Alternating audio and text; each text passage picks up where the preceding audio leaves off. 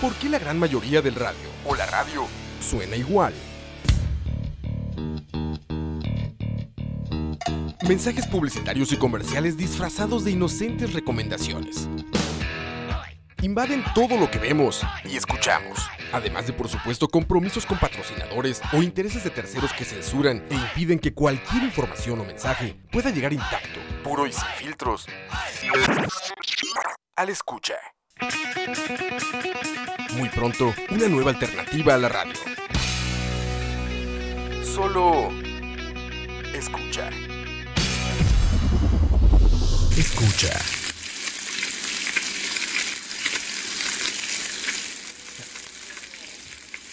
Saludos y buenas tardes, fanáticos de la comida. Bienvenidos a su tour gastronómico de todas las semanas, bueno, de todas las quincenas, digamos, porque hemos estado ahí medio. Pero muchachos, se acabó. Ya vamos a estar otra vez de nuevo todas las semanitas por acá. Les saluda Leo Carbonara y conmigo acá en la cabina, don Oscar Roa. Leo, ¿cómo estás? Muy Un bien, gusto muy bien. acompañarte siempre. Claro que sí. Y hoy tenemos la, la super famosa presencia de don David Ching. David. Buenas.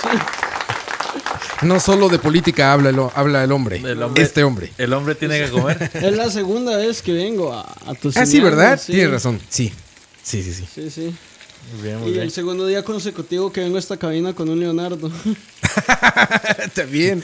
Nada más que este no es tan, no es tan culto, no es tan. No, no, no. no, Ayer no. comercial, ¿Cuál ayer no? estuvo aquí Leonardo Garnier platicando malas decisiones junto con Ching y Moiso acerca del financiamiento de la educación. Entonces, ya está disponible el capítulo en Spotify. No, no, pero yo también los educo, muchachos. ¿Qué pasó? Sí, No, claro. sé- no seré Garnier, No, la- pero la- también la- educo. La, la- la gastronomía es, es todo un arte. Salud. Chela patrocinada por Ching. ¿Quién sos, Garnier? No, no, no, mentira. Saludos, saludos al, al Toca, al Tocayo que vino ayer a, a- a ilustrarnos un poco en ese tema tan macabrón que hay ahorita aquí en el país, como lo son las finanzas. Qué gusto que haber tenido un, un invitado de ese calibre. Bueno, pero hoy tenemos otro invitadazo, don David Ching. Don David, cuénteme una cosa. Hoy vamos a hablar sobre la comida china. No vamos a hablar solo sobre la tropicalización, ¿verdad? Que es lo que, lo que hemos Sí, visto acá sí. durante años, sino también vamos a hablar un poco de, de la comida tradicional. Cuénteme una cosa. ¿El ching suyo de dónde viene? El ching mío viene del pasaporte falso de mi. No, mi familia viene del sur de China. Viene de Guangdong.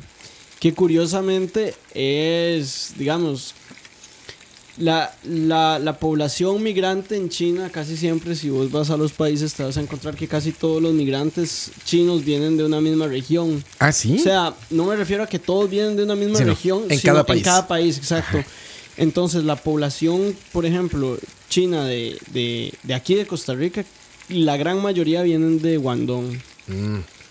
Eh, y eso pues también se ve reflejado en la comida. La comida es muy parecida a la comida de Guangdong, no es tan picante, digamos, como la de otras áreas. Entonces, por, ahí- por ahí viene el apellido. China es un país eh, muy grande en términos de, de Es- territorio. Es enorme y es enorme. supervasto. O sea, Exacto, y por tanto debe haber como muchos estilos, no solo de gastronomía, sino de todo, ¿no? Del mismo lenguaje, de, de la apariencia física de las personas, de las temperaturas. de- Sí, es, es un país muy diverso, ¿verdad? Y, y la gente no, no lo ve tanto en Occidente, pero la comida dentro de China es muy diferente de un lugar a otro. La gente es muy diferente, la cultura es diferente, los acentos son Claro. diferentes. Hasta fenotípicamente, digamos, si vos vas al norte vas a ver chinos muy altos, más altos de lo que uno está acostumbrado a ver acá, porque los de acá muchos venimos, digamos, del sur. Como los de la NBA. Exacto. Sí, sí hay como Bueno, muchos chinos sí. en NBA, ¿no? Sí, sí he visto Ya- algunos. Yao Min viene de, de Mongolia Interior, que es una provincia del norte, por ejemplo. Mm, mira, sí. ese es como el más famoso, de hecho. Sí.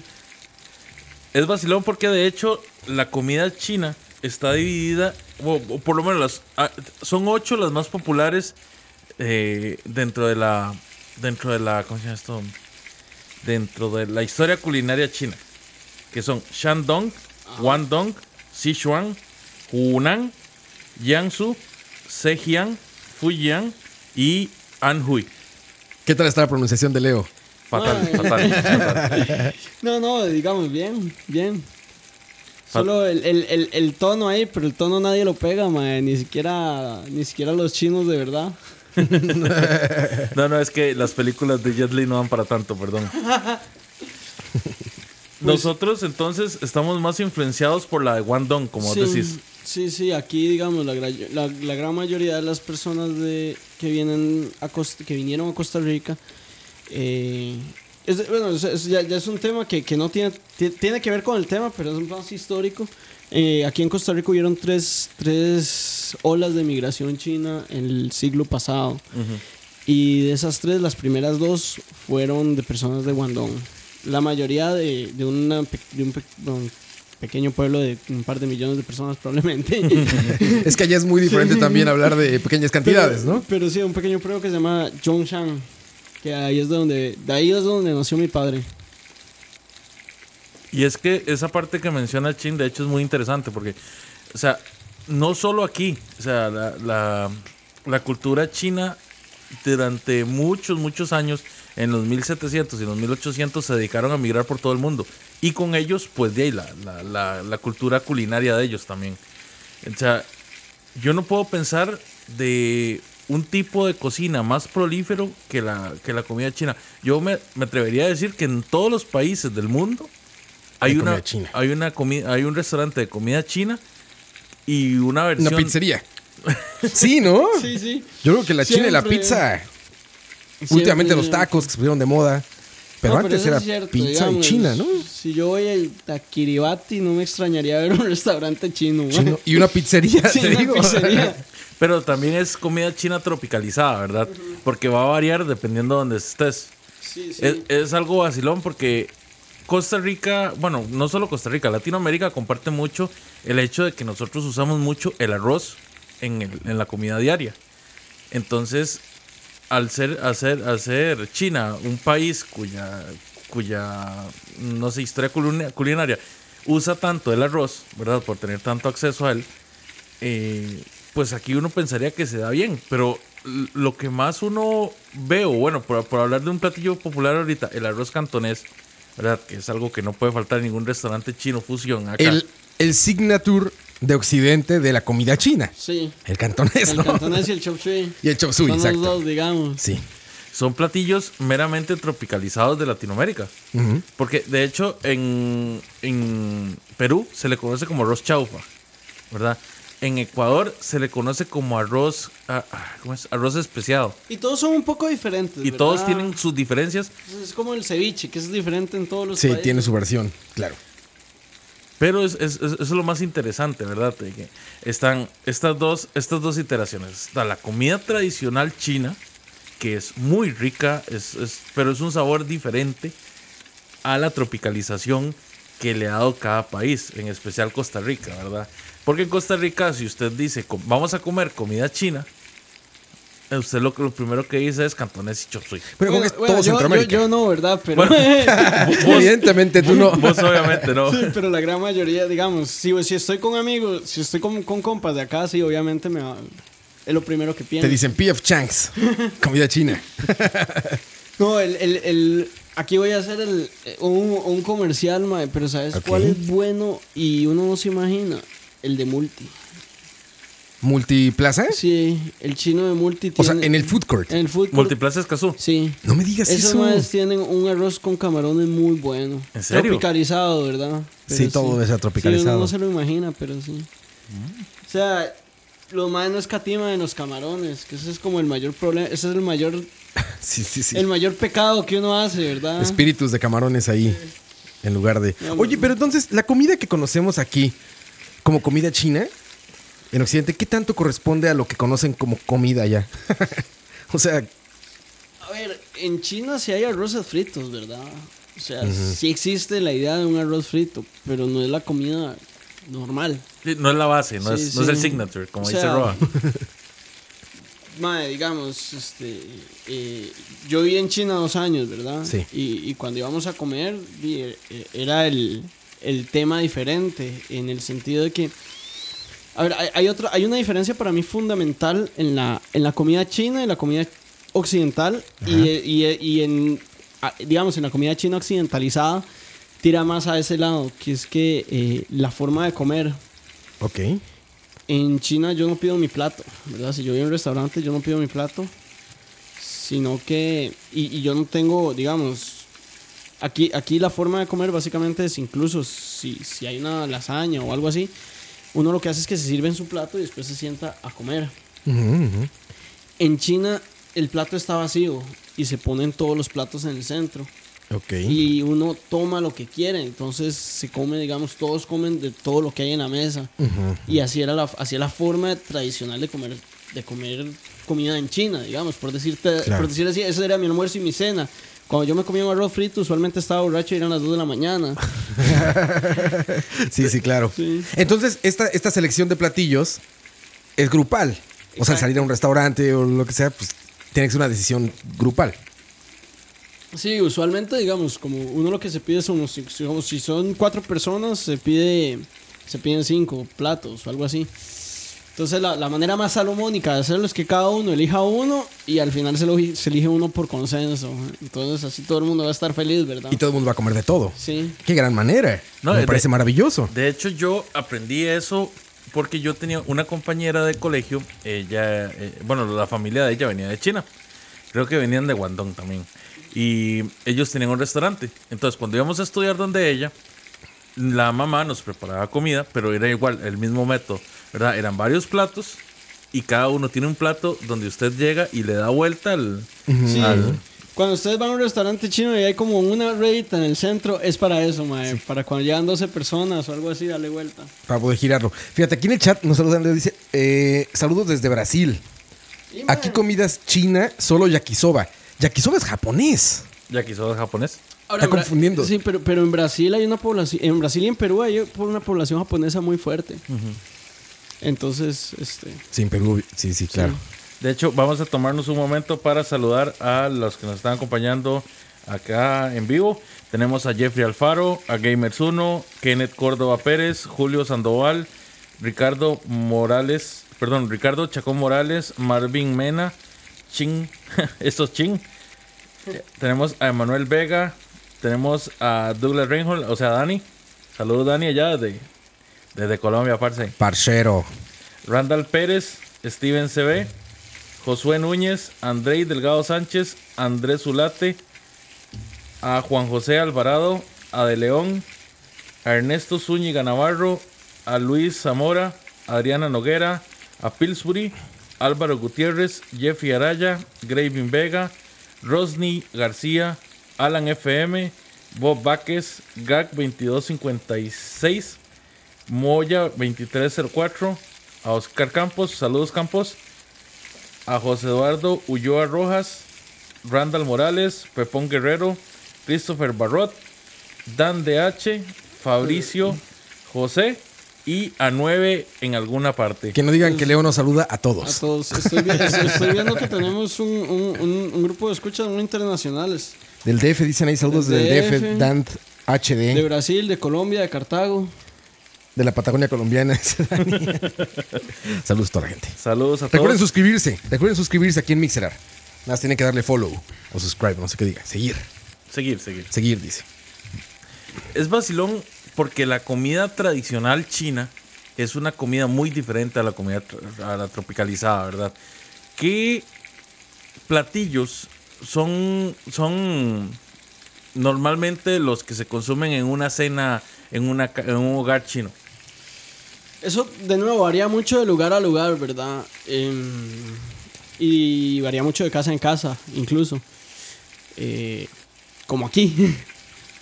Pero, digamos, en, en experiencia personal, si yo voy a un restaurante chino si cocina mi tía, que es la que, que, es la que todavía cocina en la familia, digamos, mi padre de vez en cuando cocina, pero ya no tanto. Ajá. Eh, los platos que usualmente no. Digamos, que usualmente son como los signature, es el, el maputafo, que es el, el tofu. El tofu picante con. Con, con, con carne molida de cerdo. Ese, ¿Como un picadillo? sí, sí, sí. Es el que llaman tofu de la abuela en los restaurantes. Ok. Em, Entonces, a- acabo de descubrir, se dice tofu. Siempre he dicho tofu, güey. No sé, Es ma, tofu. la verdad no sé. En, en, en, en chino se dice dofu, Tofu. pero no sé. Ah, si yo, yo lo leo No, en las no, cartas, no. siempre es como tofu. O sea, si, si vos no sabes, nosotros menos. Sí, sí. es como carne molida, entonces. con, con pedazos Y de es tofu, picante. Es picante. ¿Qué- qué chiles se son? come con. Man, no sé, o sea. El chile más tradicional, el, el de las ocho, de las ocho que, que mencionaste Ocho ahora, cocinas, de ah. las ocho cocinas de China, la que se caracteriza por el picante es la de Sichuan. Sichuan, ok. Y ese es un chile muy raro, es muy extraño, porque es muy picante, pero no es como el chile mexicano, que el chile mexicano es como una patada en la cara, ¿verdad? quema. O sea, a lo que voy es, te da un golpe y, y te, te pega, pero si yo me como un chile en México, me muero, pero a los 15 minutos ya estoy bien, digamos. Ajá, el, ajá. el chile pasa. Sí, sí. El chile... El chile chino, más bien, vos, no lo, vos lo vas sintiendo conforme vas comiendo. Entonces, Va incrementando sí. como el, el- la picazón. entonces como que vas comiendo y vas comiendo y de la nada de repente no puedes aguantar comer nada porque tu boca está quemándose y, se va a seguir quemando por cinco horas. que, que es vacilón, porque de hecho esa zona es como que está más cerca de India, entonces comparten como ciertas especies. Sí, o sea, sí está más cerca de India y sí los sabores son como parecidos. No sabría decirte las especies porque no sé preparar nada de eso. Pero bueno, volviendo al tema de los platos tradicionales, otro que esto, tal vez este sí es más, más conocido son las costillas de cerdo en salsa agridulce. Ah, son deliciosas. Ese también es tradicional, digamos. Por lo menos de, de la comida. Por decirlo así, si yo voy con mis amigos a, a- a comer comida china y quiero que, que prueben, ese es uno, un go-to dish. ¿Y qué más hay por ahí? A ver, bueno, hay una serie de vegetales muy buenos eh, que no son, digamos, son, saben, saben parecido, pero no son exactamente los mismos que comemos acá. Y en China casi siempre se come con un vegetal con ajo o algo así. Allá en China yo comía mucho uno que se llamaba Disancien, no sé cómo traducirlo al, al, al español, pero básicamente era berenjena, pap- patatas y chile dulce eh, mezclado en, en un mismo plato con una salsa. Es mejor de lo que suena. Son los que hacen de sancochados en wok. Eh, casi todo en la comida china es, es Sobre hecho wok. wok, sí. Aceite y. Sí. ¿Y, y eso es tradicional o, o eso, o fue algo que se inventaron acá? No, el, el wok sí es tradicional. El wok es, es la forma, digamos, de cocinar. Es, el wok permite cocinar a muy altas temperaturas. Ajá, exacto. Entonces te permite tener el plato listo en 5 minutos. Es, es una belleza. Si sabes, digamos, si sabes usarlo bien, que yo no sé. Ay, cuando los ves cocinando con wok, siempre son unas, llam- unas llamas enormes y parece que está descontrolado el fuego, ¿no? O sea, yo he visto a los estos de. a los que hacen pad thai, todo es comida thai. Y igual, o sea, echan algo y tú dices, se va a incendiar toda la cocina, güey. Porque de repente ves las flamas por todos lados, pero ellos están tranquilos y. Están tranquilos y en dos minutos te sacan el plato. Ya y salió uno el no plato, sí. cómo salió tan rápido. Y rico, sí, sí. es que es lo más importante, ¿verdad? Yo, ah, o sea, una de las cosas que más me llama la atención a mí de la, de la comida china tradicional es de que mucho es al vapor. O sea, casi, casi que la mayoría de cosas son al vapor en vez de en vez de hacerlas empanizadas o, o fritas o ese tipo de cosas. fried. Que, que también hay, ¿verdad? O sea, que, que Sí, también hay ciertos sí. platillos que llevan, pero logran, logran darle ese, ese sabor a las, a las a los platillos al vapor y, y sabe muy bien. Y es, es difícil, porque algo al vapor regularmente no, o sea, no añade sabores. Se, se cocina de la manera más De hecho, simple que ese, se ese es otro plato bueno. Hay un pescado al vapor que hacen en esos restaurantes chinos que es buenísimo. Usualmente le ponen jengibre y, bueno, salsa, salsa de soya y ajo. Que- Mucho que- ajo en la comida china, ¿verdad? Ah, sí. Ajo y salsa de soya es el... Uf. Ya empezó a darme hambre. Y es, es curioso porque la primera, la primera cocina que, de Asia que salió, ¿verdad? Fue la china. No, o sea, a hoy en día es muy común ver comida vietnamita, ver comida Tailandesa, coreana, coreana. Los estos Korean barbecues se, se están expandiendo por toda América. la comida vietnamita es buenísima. Sí, man. también. El pho El pho es vietnamita. es vietnamita, Y es muy rico. Muy rico el pho. Pero la primera y la, la, la que ha tenido más fuerza siempre ha sido la china. Bueno, y, y también es porque es, es, es la población migrante más grande, ¿verdad? Y la primera en salir. La población más grande. Sí. en todos los aspectos. la población, pon el adjetivo que quieras después, más grande. Es que siempre ha habido como una hegemonía, ¿verdad? En la, en la historia, la historia de China. O sea, siempre ha sido como, como esta, esta cuestión de que se han expandido por todo el mundo y han, a- a- o sea, en cierto punto han conquistado. O sea, Sí. eh, culinariamente hablando, ahí, al menos por lo que yo puedo hablar acá en, en Costa Rica, no hay un pueblo que no tenga por lo menos un restaurante chino. Sí. Ma, es que también, o sea, esos restaurantes chinos los manejan de una forma que tienen ganancias altísimas. Porque es comida barata en general, ¿no? Es comida barata, tiene mucha demanda. Ajá. Eh, usualmente los más también di, viven en, en, En- en el restaurante. restaurante o en el mismo edificio. Eso di, pues ahorra muchos gastos, ¿verdad? Claro, sí, sí. Y, y en general no sé, eh, no sé qué es lo que tienen en particular, porque no es como he hecho un es- no, no como he estudiado el tema, pero sí sé que son negocios muy rentables. Pues, ma, y yo no entiendo porque, digamos, hubo un tiempo en Costa Rica, por ahí de los 70s, 80s, eh, y, y una parte de los 90s, en los que todos los restaurantes chinos eran restaurantes bonitos, eran restaurantes lujosos. De hecho, había mucha gente, mi familia incluida, que en Guapiles, cuando iban a celebrar un cumpleaños o una, una graduación, iban al restaurante chino que había, porque era como el restaurante más, realmente hablando, era como el restaurante más bonito que había. Sí, la vez pasada también estaba leyendo una, una, una vara curiosa, que es que en Estados Unidos la población judía va en las navidades a restaurantes chinos como una especie de celebración. Es ¿En serio? Es como los japoneses comiendo en Kentucky Fried Chicken. Sí. En. Ahora, eso, eso tiene, eso tiene una, una, una explicación, ¿verdad? Primero que hay restaurantes chinos muy bonitos, como dice Leo, que son como Mucha decoración. agradables de entrar. Y lo otro es que si no pedís cerdo, la comida china es muy kosher. Ah, sí. Porque casi no, por- del, bueno, en realidad del todo no tiene lácteos. Y el segundo problema de, de- de- comer, digamos, kosher, es la mezcla de los lácteos con la carne. Claro, sí, sí, claro. Digamos, el problema más grande es comer cerdo. Cerdo. O, pero eso lo arreglas fácil. Simplemente te No pedís pones un- cerdo. Te pedís un plato que no tenga cerdo. Sí, claro. Pero lo de los lácteos sí es como un poco más complicado. Entonces, es- ese es como un plus ahí. Claro, quesos y todo esto. La China no, no, no tiene nada de eso. No, no, de hecho, los chinos, muchos, digamos, ven los quesos como algo muy extraño. Como nosotros vemos algunas cosas que comen los chinos. No Ahorita sé. hablamos de eso. ¿Cómo Eso me interesa. sí. Eso me interesa mucho, las cosas extrañas. Y, y- que- y si lo pensás, sí es algo muy extraño. O sea, a mí me encanta el queso. Este. Es súper común para nosotros, es ¿no? súper común, pero si lo pensás, di, es, Es es muy leche extraño. podrida, sí. sí, es sumamente extraño. Sí, sí, sí. Sí. sí, es leche podrida. Aparte es... O sea, ya de por sí la leche... si Leche la- podrida que huele mal, además. Sí, sí, sí. En estado. O sea, está en mal estado. Y todavía la cuajada o, o los. O lo que va más allá del queso todavía, procesos antes, todavía se oye peor. Si lo, o sea, si lo racionalizas, dices, ¿por qué estoy comiendo eso? Sí, no? sí, sí. Un queso Sí, francés. eh, En Italia, el queso francés huele horrible, man. O sea, es Sí, delicioso, sí. pero huele horrible. Y está en proceso de, de Descomposición. humus, de descomposición. Sí, Muchachos, re- regálenme un segundo. Voy a aclarar porque nos están preguntando ahí en el chat qué es kosher. Vean, kosher es eh, esta denominación que se le da a los alimentos que cumplen con las normativas de las leyes judí- judías. Y- Sí, y- judo- y- judeocristianas. judeocristianas, Judeocristianas. digamos. Más Los que todo, también lo siguen. a las carnes. también, sí. ¿verdad? Eh, la traducción idónea sería como apto, adecuado o, digamos, una generalización del concepto de correcto dentro de los, de- dentro de los términos judíos. Y los, anima los, los, digamos, los alimentos que están fuera de eso, o sea, todo lo demás, se les llaman taref. Ah, eso no lo sabía yo. Yo tampoco. O sea, todo lo, todo lo no, lo no kosher Se le es llama taref. taref. Es taref. Ah. Madre, yo sí que como taref, entonces. Tarefistas somos.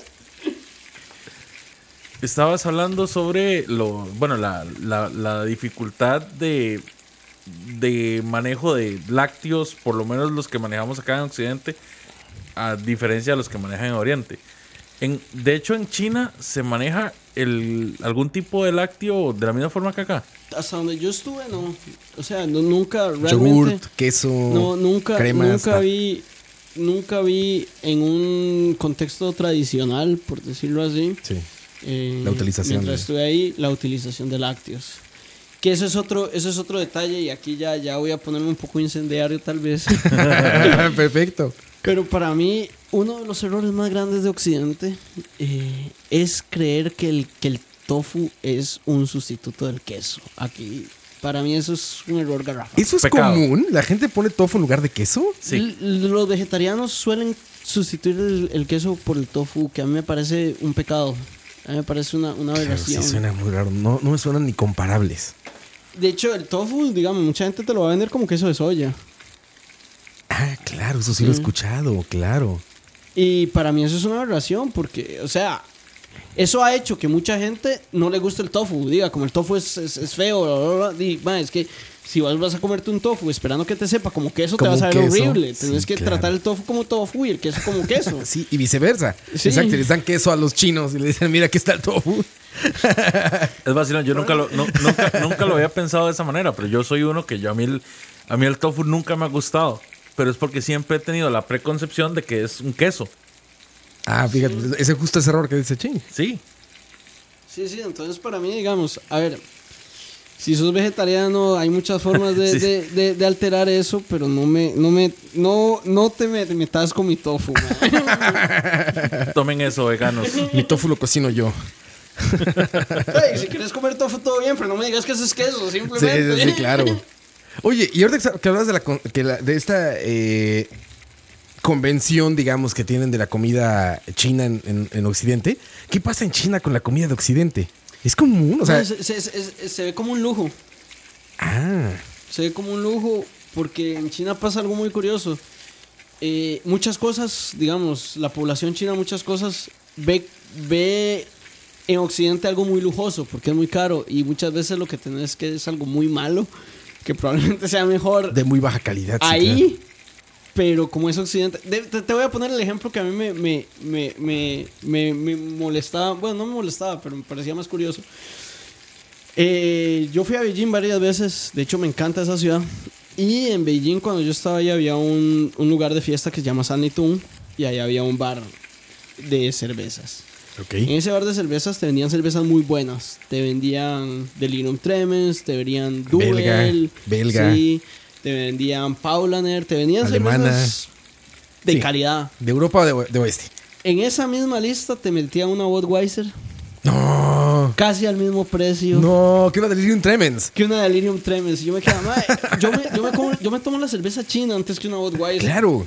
Es la peor cerveza del mundo, creo. Y te la vendían. No, la Coors. La Coors es peor. También la Coors puede ser, sí. La y Coors. te la vendían así como una cerveza de lujo porque era de Occidente, mae. Claro, porque es exótica, o sea, ¿no? sí, la, la, la Duvel era más cara, pero era menos de un dólar más cara, mae. Eso, eso no creo que sea un problema chino. O sea, a mí me pasaba justamente, eh, viví lo mismo en Londres, en un pub de estos clásicos, en- muy, muy cerca del centro de la ciudad, ¿no? Pues cervezas de donde quieras. Y tienen la cerveza de la casa que es buenísima, la sirven en pintas muy grandes, bueno, en la pinta, que es un vaso grande, o sea, la cerveza de allá es como, como medio litro por vaso. Costaba un euro y algo, una pinta.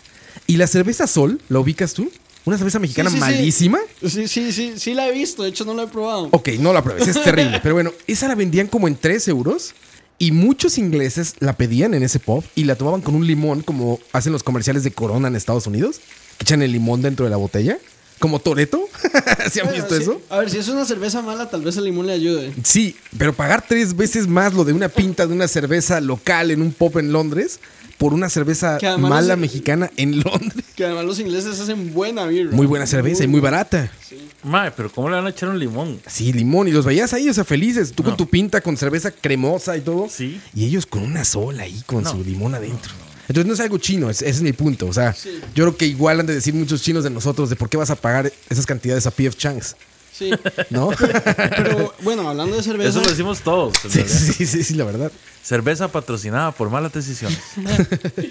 Y este, pero bueno, eso era, digamos, un poco para ilustrar que, que eso pasa con la comida de Occidente. Eh, suele ser muy cara eh, y suele, a ver, eh, uno, uno viviendo en China la paga. ¿Por qué? Porque di, después de seis meses de no comer tu comida, Claro que extraño. por más buena que sea la comida china, que es buenísima, ma, un- una hamburguesa te suena muy bien después Claro. de seis meses, entonces terminas pagándola, pero sí, digamos, uno paga lo que no pagaría acá por, por esos platos. Sí, por supuesto. ¿Y son estas franquicias no- norteamericanas o qué es? ¿O son restaurantes locales que preparan el platillo? Bueno, a ver, yo estaba viviendo en... Yo no estaba viviendo en Beijing y en Shanghai, entonces no eran como los lugares Claro, más, las- las más occidentales. cosmopolitas, ¿no? Sí. Era una ciudad relativamente cosmopolita. Se llama Dalian, está en el norte. Una ciudad pequeña de, cuat- de 6 millones de personas. claro. Ahí lo que había era, eh, había un restaurante francés muy bueno, eh, pero era pequeñito, era más como, era un tipo francés que se casó con una china, se fue a ir a China, entonces como que se puso su, su local pequeño. Y fuera de eso había un lugar de pizza, que una historia parecida, un tipo que chino que vivía en Estados Unidos y se vino a poner su negocio.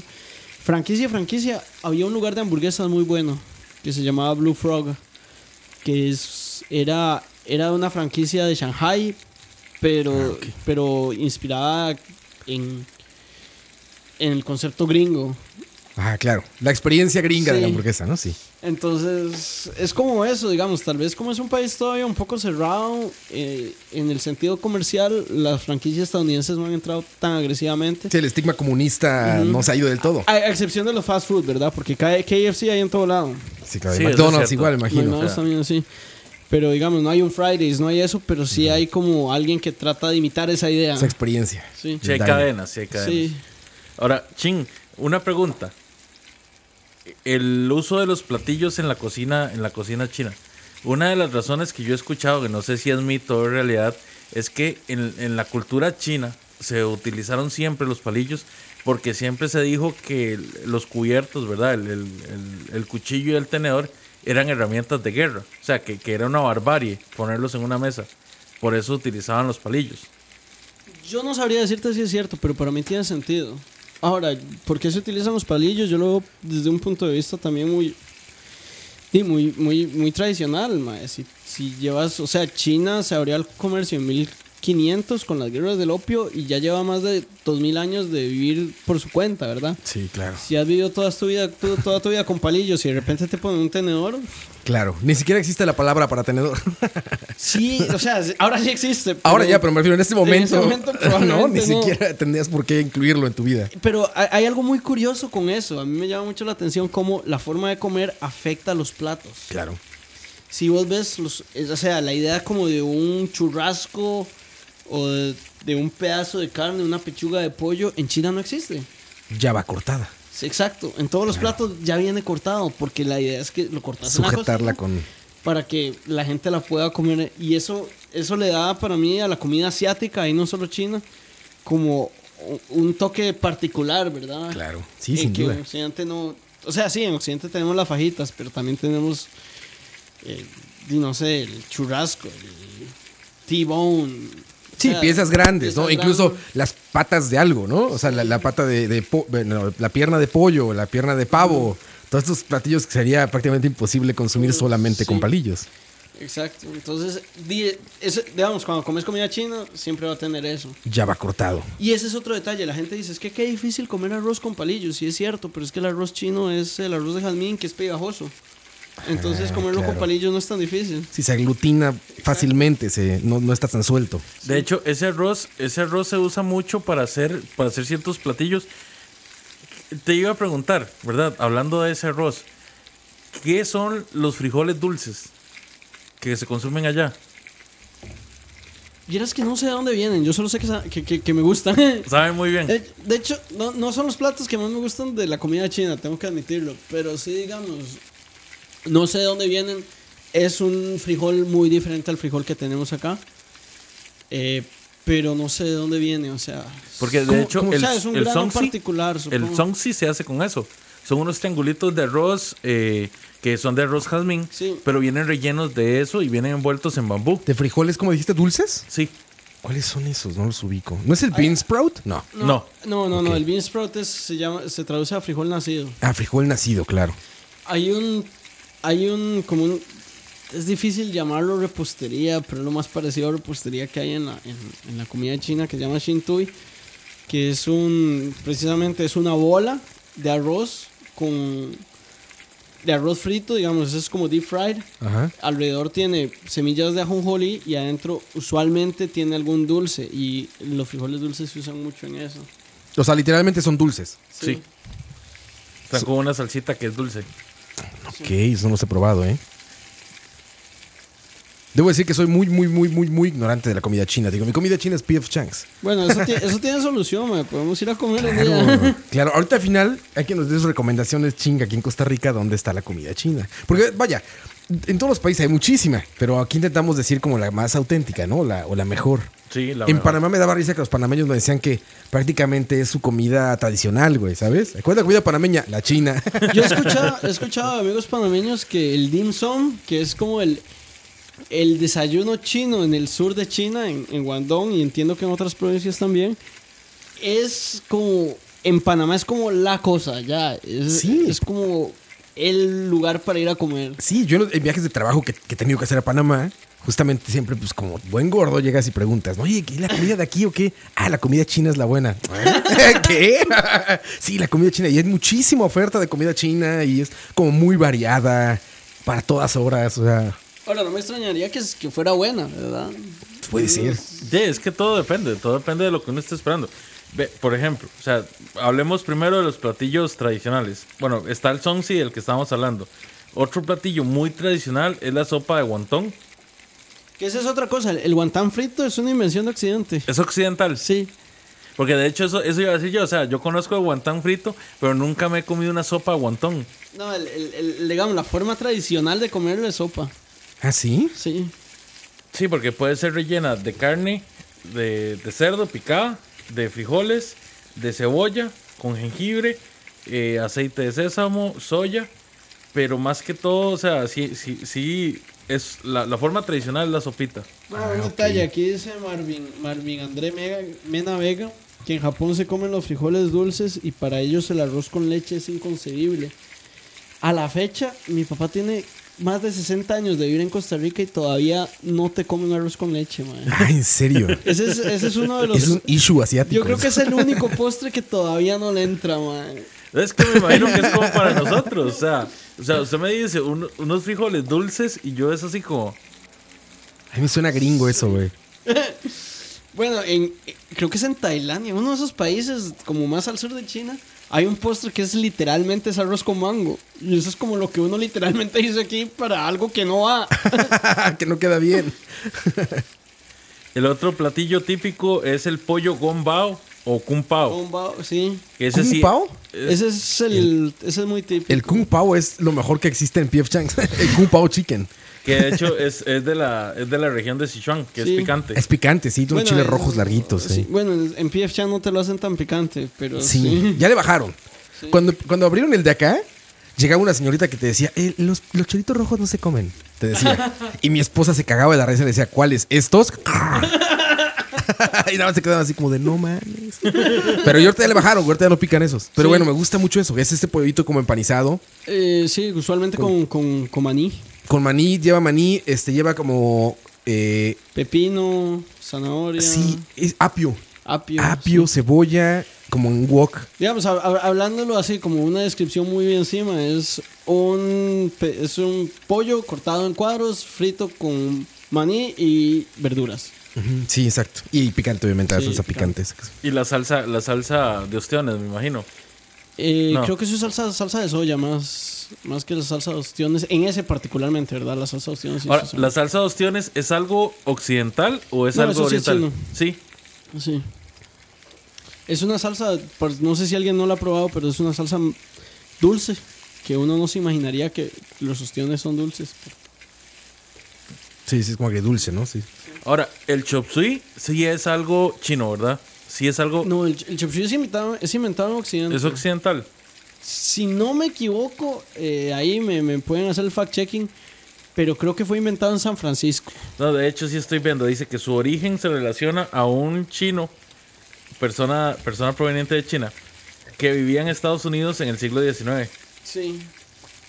Pero eh, lo curioso, este plato no falta en ninguna buena mesa china. Y es cierto, o sea, las familias tradicionales que yo conozco chinas Sí, siempre tenían, siempre tenían un plato de fideos y lo preparaban en estilo chop suey. Ahora, los fideos sí se comen mucho, ¿verdad? El fideo de arroz. El fideo de arroz sí se come muchísimo. De hecho, existe todo el debate de si los fideos chinos. Porque, bueno, digamos, el primer contacto que tiene China con Occidente es, es a través de Marco Polo, que es un italiano, ¿verdad?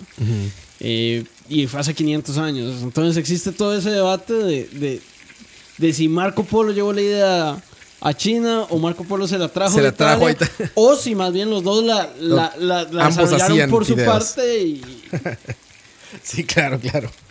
Suena una buena película eso, güey. Y el último platillo, ¿verdad? Que es uno de mis favoritos también.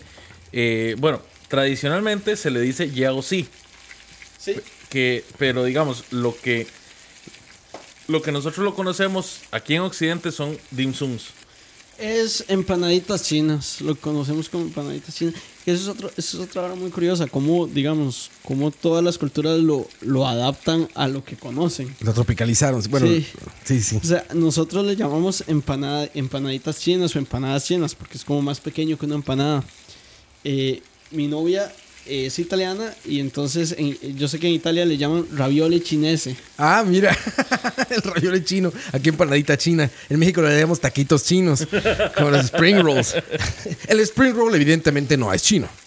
Creo que es vietnamita, Ah, pero no estoy seguro. Creo que en Costa Rica también al spring roll le dicen taco chino, ¿no? Sí. Sí, de hecho se le conoce Mucha como risa taco cuando chino. ves los menús taco chino. Ahorita, antes de que se me olvide, mencionabas a tu novia, yo, yo platicando con ella, me dijo un dato que para que, se- para que magnifiquen China. Eh, tu novia es italiana y me decía que vi- vivir en China le provocó algo al regresar a Italia que sentía que todo estaba vacío. O sea, que, que ella me platicaba que la- decía que ella a las 2 de la tarde, 6 de la tarde, o 6 de la noche, 8 de la mañana, cualquier hora, en Italia sentía que todo estaba vacío. Porque se acostumbró a la densidad de población de China, donde dice que a la hora que sea, hay un chino a tu alrededor, güey. Sí, eso es cierto. Qué curioso, Y es que todavía China es mucho más, es mucho menos y mucho más densamente poblado de lo que la gente cree. Aquí voy con esto. Si agarras China como un país entero, en realidad no es tan densamente poblado. No, porque es muy grande. Lo que pasa es que si agarras China, donde se concentró la gente, todo es en la costa.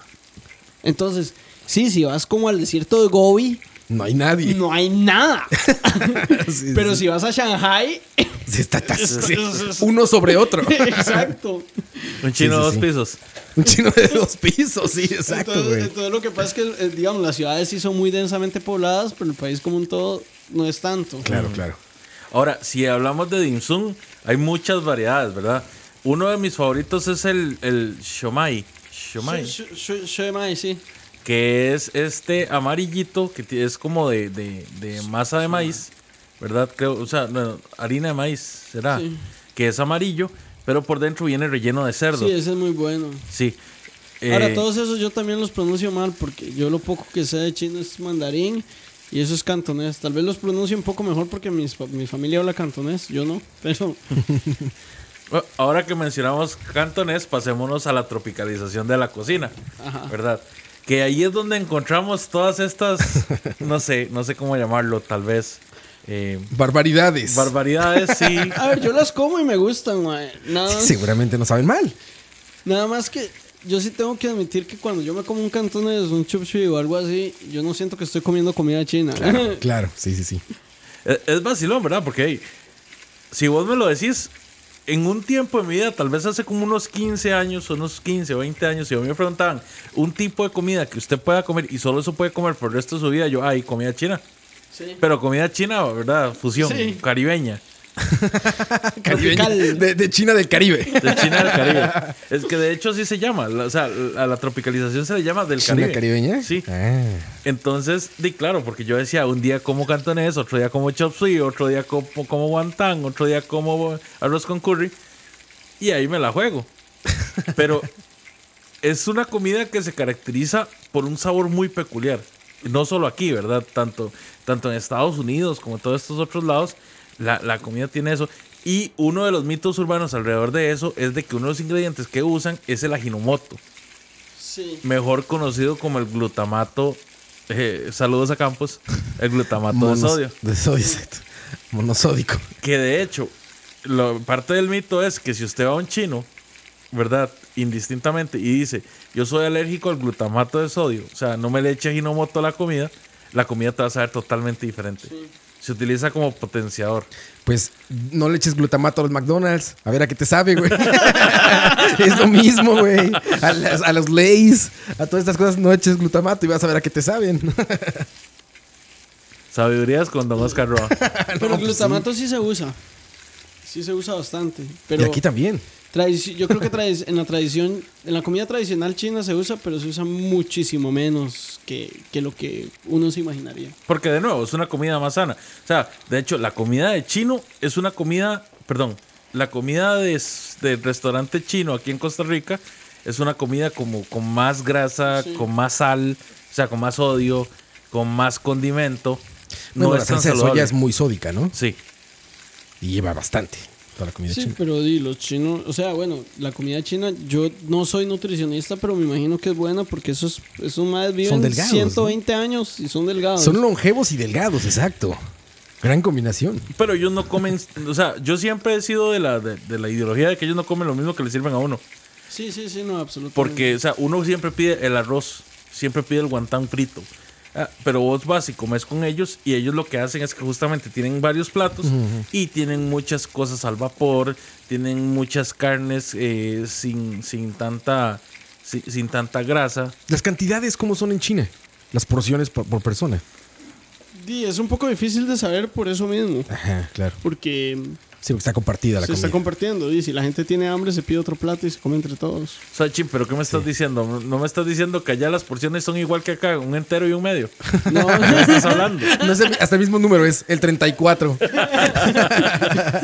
De un 28. O sea, usted no necesita saber chino para ir a un restaurante a pedir, nada más sea, un 84. no, tiene que saber decir 34 en chino. No, decía de las porciones porque evidentemente aquí la comida en Occidente, pues está esta idea de que entre más es mejor, ¿no? Entonces si llegas a Estados Unidos, por ejemplo, el plato va a ser una locura y que sí que es como para cinco personas, ¿no? Pero te lo hacen ver así como gigante y todo. Y hay otras culturas en las que te dicen, no, aquí es pequeñito. Sí. Ahora, en China sí pasa algo, ¿verdad? Que es que eh, por motivos culturales eh, sí está como esta idea de que si yo tengo dinero, lo, lo demuestro. O sea, particularmente en ciertas ocasiones. Por ejemplo, si, si vos sos mi cliente y venís a, mi casa o si yo sos, sos mi invitado, yo tengo que tratarte súper bien y tengo que enseñarte lo, lo rico que soy, por decirlo así. Entonces pasa mucho que se pide muchísima comida a propósito. Para mostrar bonanza. Para- sí. E incluso es, no, es, no es raro escuchar a alguien que pide un plato cuando ya todo el mundo está lleno, a- a- solo para pedirlo, digamos, solo por el hecho Sí, para decir, puedo pagar más comida. Sí. Sí, o sea, sí existe ese- esa idea cultural. En, en ciertas ocasiones, ¿verdad? Claramente no es como que si yo voy a comer con mis amigos, así va a ser. Pero en estas ocasiones particulares, sí es como un, un tema cultural. Sí, sí, claro. Sí, sí. Es una manera de ponerte en una escala social, ¿no? Por supuesto tenemos muchos platos, pero la verdad es que no, me- no, no, no siento que ponerme a hablar por cada uno, porque honestamente estamos, de, pues estamos en Latinoamérica y, y todos los platillos son diferentes. Que el arroz cantonés o arroz chaufa o arroz tres maravillas, como se le conozca diferente, ¿verdad? El chop suey, que es- puede ser chop suey en salsa, chop suey seco, los taquitos chinos o spring rolls o... El chaufa, el chaufa para mí sí sabe muy diferente. Digamos. Sí, sí, sí, tienes razón. El, el, el chaufa yo creo que es más, es más una invención muy propia de Perú. Sí, porque es, es como más la receta orientada a lo japonés, ¿verdad? Sí. No, no es tanto chino chino como tal. sí. O sea, uno, uno tiende a, a ponerlos similares, pero en realidad sí, no, tenés razón. No, no son Como en BCP, similares. todos los asiáticos son chinos. todos. Sí, es como, a ver, es, es como la comida latinoamericana, ¿verdad? Utilizamos ingredientes parecidos y todo, pero una comida peruana y una comida mexicana son dos cosas completamente diferentes. Claro, sí, sí. A mí, bueno, como les comentaba, a mí me gustan mucho los platos que traen eh, salsa ostiones. Entonces, hay, hay platos que vienen con semillas de marañón, con pollo, eh, en una canasta tal vez, y viene con su salsita de Sí, ostiones. es una canasta que se come, Sí, que además es buena. ese platillo a mí me gusta mucho. sí. Me gusta mucho, de hecho, la, el arroz con curry amarillo, porque el curry amarillo es lo que se utiliza más que todo en, en la comida china fusión de acá. Eh, lo hacen con carne de res y con carne de cerdo. Y usan papas también. Usan estas rebanadas de cerdo que son como un medio jamón, que son como de resecas, ¿no? sí. O sea, lo trae mucho la comida china de aquí. que le, que no que llaman lechón. pero no Lechón, es- pero no es un lechón. No, evidentemente no es lechón. ¿Pero qué será? Nada más es tal No- cual. No cer- sé qué es. Cerdo rebanado, nada más Sí. ahí. Porque es como reseco y como rojo, ¿no? Muy rojo. Sí. El chorizo chino también. Pero el chorizo chino sí es chino. Sí. Eh, también en China se un, un- una, un tipo de carne que se consume mucho, eh, de hecho es considerado una carne cara y a mí me encanta, es el pato, Ah, sí. Claro. que aquí no se come mucho. No, nada. Eh, en Nueva York, en el barrio chino, eso es lo que ves en esto, porque es como transportarte a China, me imagino. No conozco China, pero vaya afuera, todo está en la moneda, en el currency chino, y pues están esos puestos sobre la calle donde están vendiendo patos. Que algunos están. que los cuelgan. Los están colgados los patos, rostizados, colgados, así es una, una escena como súper súper visual y hay muchas cosas. Quería guardar ese tema porque te quería preguntar, ¿qué pasa con esta situación de los perros? Es muy común que digan, ah, es que los chinos se comen a los perros, entonces está, hay, una, hay una- un estigma social de que son mascotas, ¿no? Esto es como, bueno, yo lo pongo al revés y digo, los hindús o indios, nosotros con las vacas, ¿no? O lo que sea. ¿Es, es, es común? A ver, China es un país muy grande, ¿verdad? Em, Ah, perdón, Ching, antes de que, antes de que nos des explicación. El conglomerado escucha y tocineando no se hacen responsables ni comparten la opinión de Oscar Roa al hacer esa pregunta. Chi- China es un país muy grande. eh, tradicionalmente, digamos, eh, existe como la, la- la broma que, mm, que, que es un poco racista, que dicen como los chinos, racista. los chinos se comen todo lo que, no se, lo que se mueve que no son carros. Ajá. Eh, los chinos hacen esa broma con la gente del sur, por ejemplo. Ah, ok, ok. Entonces, existe, digamos, en China sí hay lugares donde se consume perro. Yo particularmente hablo, hablo de mi experiencia ¿En, en donde viviste en China? en donde viví en China y de lo que sé. Eh, nunca vi en el norte de China que se comiera perro. Hablo del norte porque es donde viví, ¿verdad? No estoy diciendo que en el sur necesariamente se coma perro. Sí sé que hay lugares donde se comen perro, pero también sé, bueno, también, también me, me da la impresión, en realidad no lo puedo decir, pero me da la impresión porque yo fui a, a- a restaurantes de otros países Ujú. en China, ¿verdad? Y me da la impresión de que es más común en la comida vietnamita y en la comida coreana. Sin decir, de nuevo, puede pasar lo mismo, ¿verdad? Que no, no sea en todo Corea o en todo Claro. Vietnam. Eh, pero digamos, por lo menos en el norte de China no se come perro, que fue donde yo viví. Sí, sí, En sí. mi familia no es común comer perro, no, no se come perro del todo. Claro, En claro. realidad, y mi familia es del sur. Que se come, y probablemente sí. Sí, Pero no es algo común, no es, no es lo normal, como acabas de decir. No, sí, no, no. Pudiste vivir dos años allá y no lo viste, entonces. No es lo que le viene, digamos, cuando uno piensa en comida china, no es lo que le viene a la mente. Claro, claro. Ahora, también eso es un tema muy, de, muy con sus bemoles, ¿verdad? Como vos decías, aquí los, los indios probablemente ven asqueroso que nosotros comamos vaca o Cerdo. queso. Sí, sí, sí, sí, perdón, sí, sí, Los musulmanes de ven una res. vara horrible, digamos, los árabes ven una vara horrible que nosotros comamos cerdo. Sí, sí, sí. Sí, incluso nada más de Centroamérica hacia México con los insectos. Me pasa todo el tiempo, que es impensable, ¿no? ¿Cómo se comen un gusano? ¿Cómo se comen un, un grillo? Y estamos a nada de distancia. Sí. A nada. Un par de miles de kilómetros. Entonces. Pero entonces, la respuesta, digamos, sería como que no es tan común. No, no, sí, no, no es común. No es nada común. ¿Cómo le ponen a un programa una parte del cerdo? Tocineando. Tocineando. Entonces, Ching, eh, vamos a, a ver, ¿qué es lo que usted siempre come en un chino, ma? en un restaurante chino acá? A, a ver, hay una sopa que es la sopa agripicante que a mí me gusta muchísimo. Eh, Es una sopa que, como su nombre eso lo dice, es agria y picante. Usualmente tiene vegetales, tiene huevo, tiene eh, alguna carne que usualmente es cerdo. Eh, ese es, digamos, a ver, voy, voy, voy a describir tal vez cómo, cómo es mi experiencia cuando voy a comer chino a un restaurante chino. Entonces entramos y pedimos primero eso. Después pedimos arroz y junto con el arroz pedimos varias cosas. Ok. Entonces pedimos lo que yo te decía, el maputafu. Pedimos usualmente, no sé, supongamos que somos tres personas o cuatro personas mejor. Pedimos tres carnes eh, y un vegetal. Y el arroz y la sopa. Entonces son- el arroz no cuenta, entonces digamos, serían cuatro platos. Eh, si somos cuatro personas probablemente pedimos algo más. Entonces pedimos, no sé, así se me ocurre como algo normal. el maputafo que te decía, un pak chan que es un pollo al vapor con jengibre y ajo y, y- y cebollín, Ajá. unas costillas de cerdo, un kailan que es como una especie de brócoli en ajo Ok. eh, y probablemente unos camarones al ajillo eh, que usualmente vienen en un plato de hierro caliente. Ah, ok, sí. O podemos pedir el pescado al vapor que te decía anteriormente. O hay un plato que venden en algunos lugares que es muy bueno que se llama musuyuk. Que ese sí es como un taco. O sea, te traen como unas rebanadas de cerdo de res con varios, con varios vegetales o fritos. Y del, paso, y de lado te ponen una especie como de tortilla de, de arroz. Ah, sí las he visto como transparentitas. Sí. Y, vos puede- y usualmente viene con una salsa que usualmente es de, cire- de ciruelas. Vos le pones esa salsa y le pones el, el- La carne encima. la carne encima y te lo haces como si fuera un taco. Mm, Entonces, Suena muy bien eso. suena muy bien. He probado bien. eso, esas tortitas, he probado. Bueno, esas, esas como. Sí, es como una telita ahí, sí. no sé. Y por supuesto que, digamos, comemos. Usualmente también pedimos té. eh, en vez de, cual- digamos, en vez de un refresco pedimos té. ¿Se come con té? verde. O sea, Sí. estás. ok. En el sur, en el norte no tanto.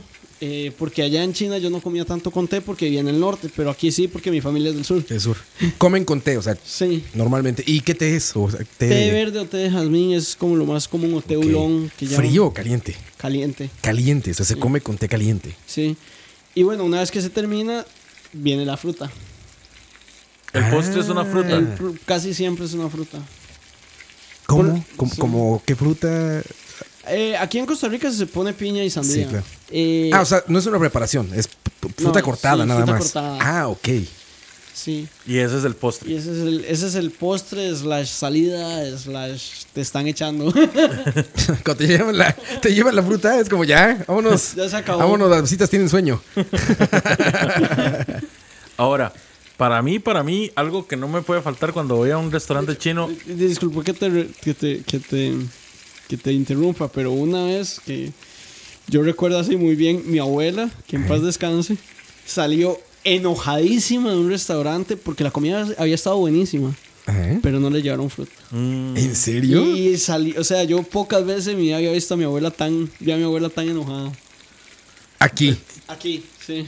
Tiene razón, Dick, tiene razón la señora. tío. Costumbres son costumbres. Exactamente. Y aparte tiene razón porque fue un lugar chino. Sí. Fue un restaurante chino. O sea, ¿no? usted pone un restaurante chino tradicional, o sea, pucha, se bien turete. ¿ah? Claro, pues sí. Y además puedes ver que los clientes son chinos, man, no, no puedes Aparte, engañar. exactamente. O sea, no, no puedes darte el lujo de no. Totalmente. Para mí es el cerdo empanizado en salsa agridulce. Ese es bueno. A mí me encanta el cerdo empanizado en salsa agridulce. para mí no Empanizado. puede faltar- sí. Claro, yo sé que es totalmente occidental, no, no es... no- Bueno, más o menos, digamos, el empanizado sí, pero la salsa no. Y el cerdo tampoco. Entonces, O sea, nada más quita el empanizado y te queda el Sí, sí, el empanizado es verdad de todo, señor McDonald's. Sí, sí, sí. Señor esto es deep McDonald's, no me quiero ir. Es el tío, es el tío, este, ¿cómo se llama?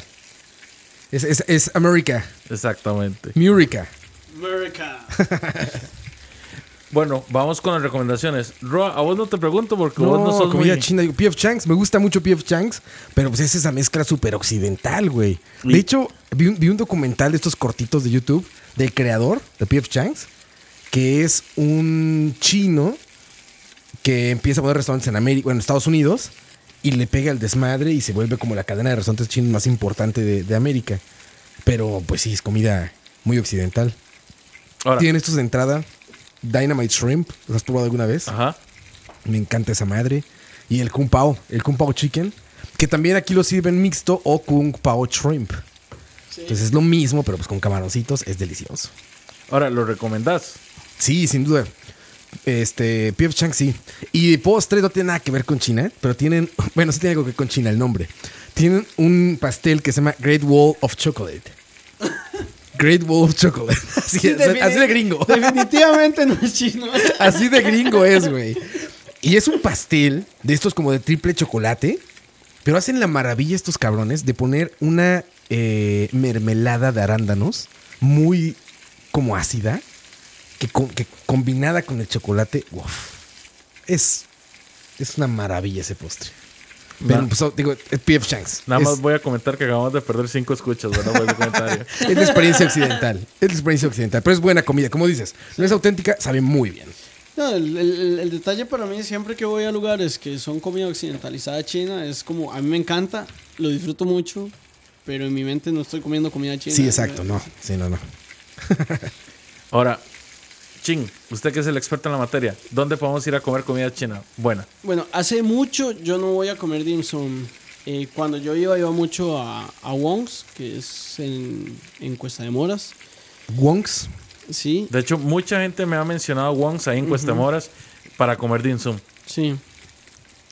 Eh, hace todavía más tiempo no voy a la Asociación China.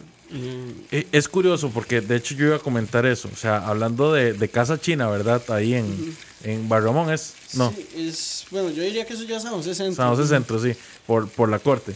Eh, para mí siempre ha sido referente de comida tradicional china. Sí. Y a mí me ha gustado. Tengo cerca de un año de no ir. Hace poco estaba hablando con Moiso y me estaba comentando que él fue hace como cuestión de un mes para celebrar un cumpleaños allá y que la comida estaba terrible. Bueno, yo tengo como cerca de 5 años de no ir. Entonces no te puedo decir. Cuando yo iba era muy bueno. Eh, hay un restaurante que se llama El Dorado en, por la sabana. El dorado por la sabana. Por donde estaba el chicote. Ah, me han recomendado ese. El dorado me lo han recomendado. Ese es muy bueno. Está del lado del ICE, ¿no? Eh, sí. Ajá, sí, sí, sí. Hay otro que se llama La Cuchara Oriental en... en eso creo que es Plaza Víquez ya.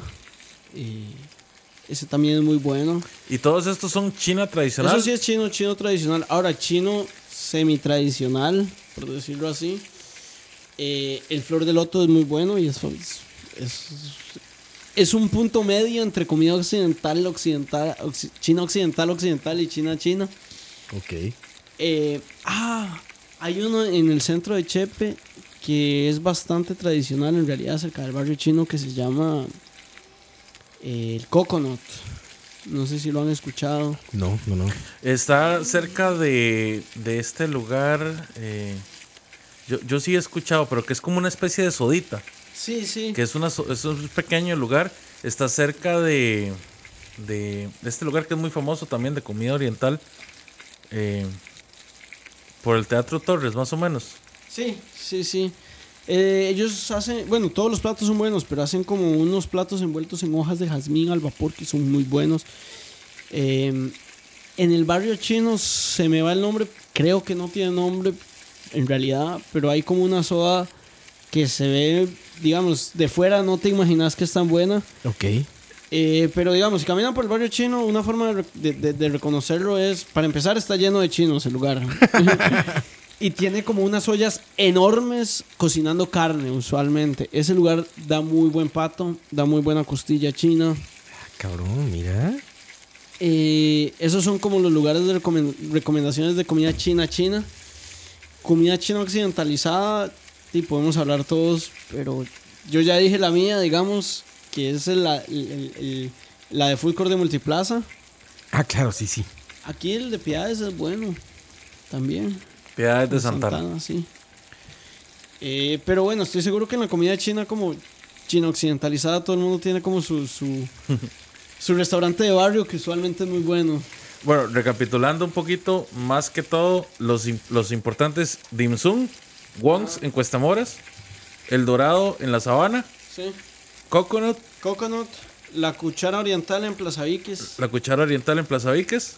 Eh, y esa soda que no tiene nombre, que, que nada más vayan al barrio chino, caminen un poco y busquen un lugar que está lleno de chinos y que tiene una olla gigante de carne. Ahí entren y pidan algo.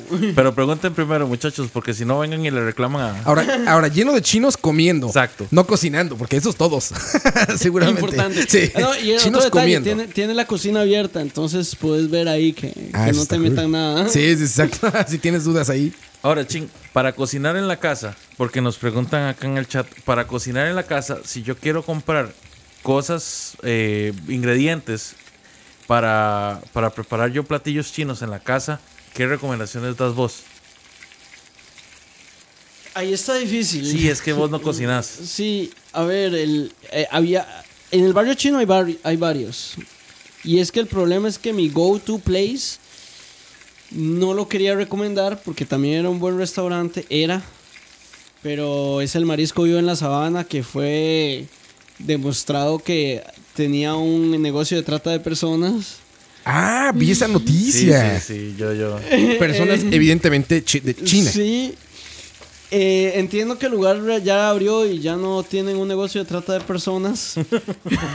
Qué duro, ¿verdad? Qué duro después Pero- de quitarse el estigma. Pero sí, digamos, ahí había, era un muy buen restaurante, no, no sé cómo está ahora. Y había un, un mercado chino que vendía productos chinos. A mí me gusta mucho ir a comprar dim sum para preparar eh, en Asia, ahí en Tibás. Sí.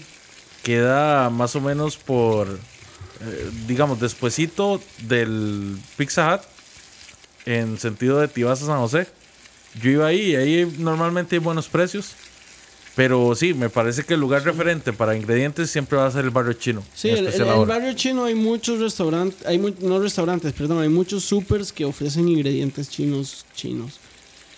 Y bueno, digamos, lo más fácil de preparar, obviamente, suele ser como el dim sum, las empanaditas que las venden ya nada más para echar en la en el sartén y freír. ¿El dim sum es el que le dicen empanaditas? Ujú. Ok. Sí, el dim sum es el desayuno chino, lo que llaman, que son usualmente bocadillos. Son muy, muy ricos. Sí, y Sí, son nuevo, bolitas es más estas, como ¿no? del Como- sur, sí, como bolas, rollos, em, fideos de arroz, eh, pero sí, usualmente son como bocadillos. Un saludo a Dani que está haciendo chistes de Herbert ahí en el chat. bueno, muchachos, eh, le agradezco mucho a Ching. Ching, muchas gracias por venir y iluminarnos un poco. No, en- más bien, gracias por invitarme. Siempre antojarnos de comida y china, venir. antojarnos de comida china. Tengo ganas de ir a comer unos dim sum ahorita. A mí jamás se me antoja la comida china. Hoy sí, definitivamente. Hoy Sí. quedé con antojo. Podríamos ir un día, así como el grupo escucha, a Sí. comer comida china. Porque aparte tú nos puedes guiar, nos puedes decir, a ver, pidan esto y esto y esto. Sí. Es lo que Su- vale la eso pena. suena muy bien. si no voy a pedir puro taco chino. Puro spring roll. muchachos, Guantán frito y arroz cantonés. Y cantones. y ustedes en casita, si nos quieren acompañar, recuerden pagar el Patreon, donde vamos a tener disponibles todo ese material. vamos despidiéndonos, Don Ching. Bueno, muchas gracias por invitarme. No, gracias a usted por, por acompañarnos y por iluminarnos. Super Oscar. Gracias, Leo. No, yo increíble. Aprendiendo mucho hoy, ¿eh? Sí, hoy. Mucho hoy sí. Hoy aprendimos Aprendí- mucho, aprendí de- mucho. del viejo continente. Exacto.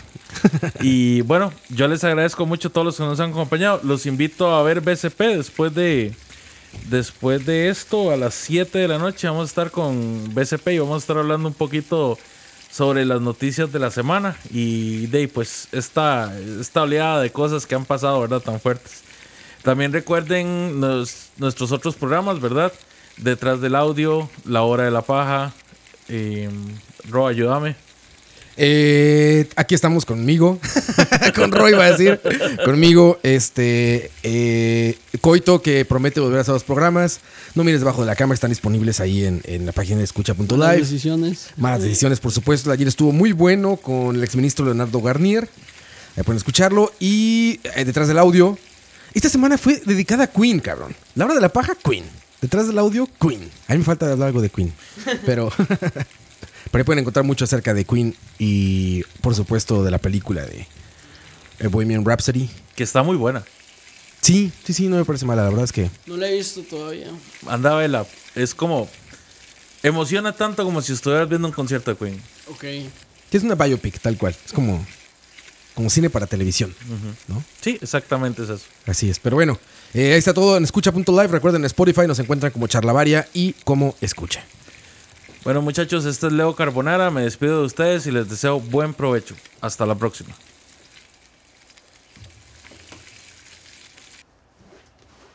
¿Por qué la gran mayoría del radio o la radio suena igual? Mensajes publicitarios y comerciales disfrazados de inocentes recomendaciones. Invaden todo lo que vemos y escuchamos, además de por supuesto compromisos con patrocinadores o intereses de terceros que censuran e impiden que cualquier información o mensaje pueda llegar intacto, puro y sin filtros. Al escucha. Muy pronto, una nueva alternativa a la radio. Solo escucha.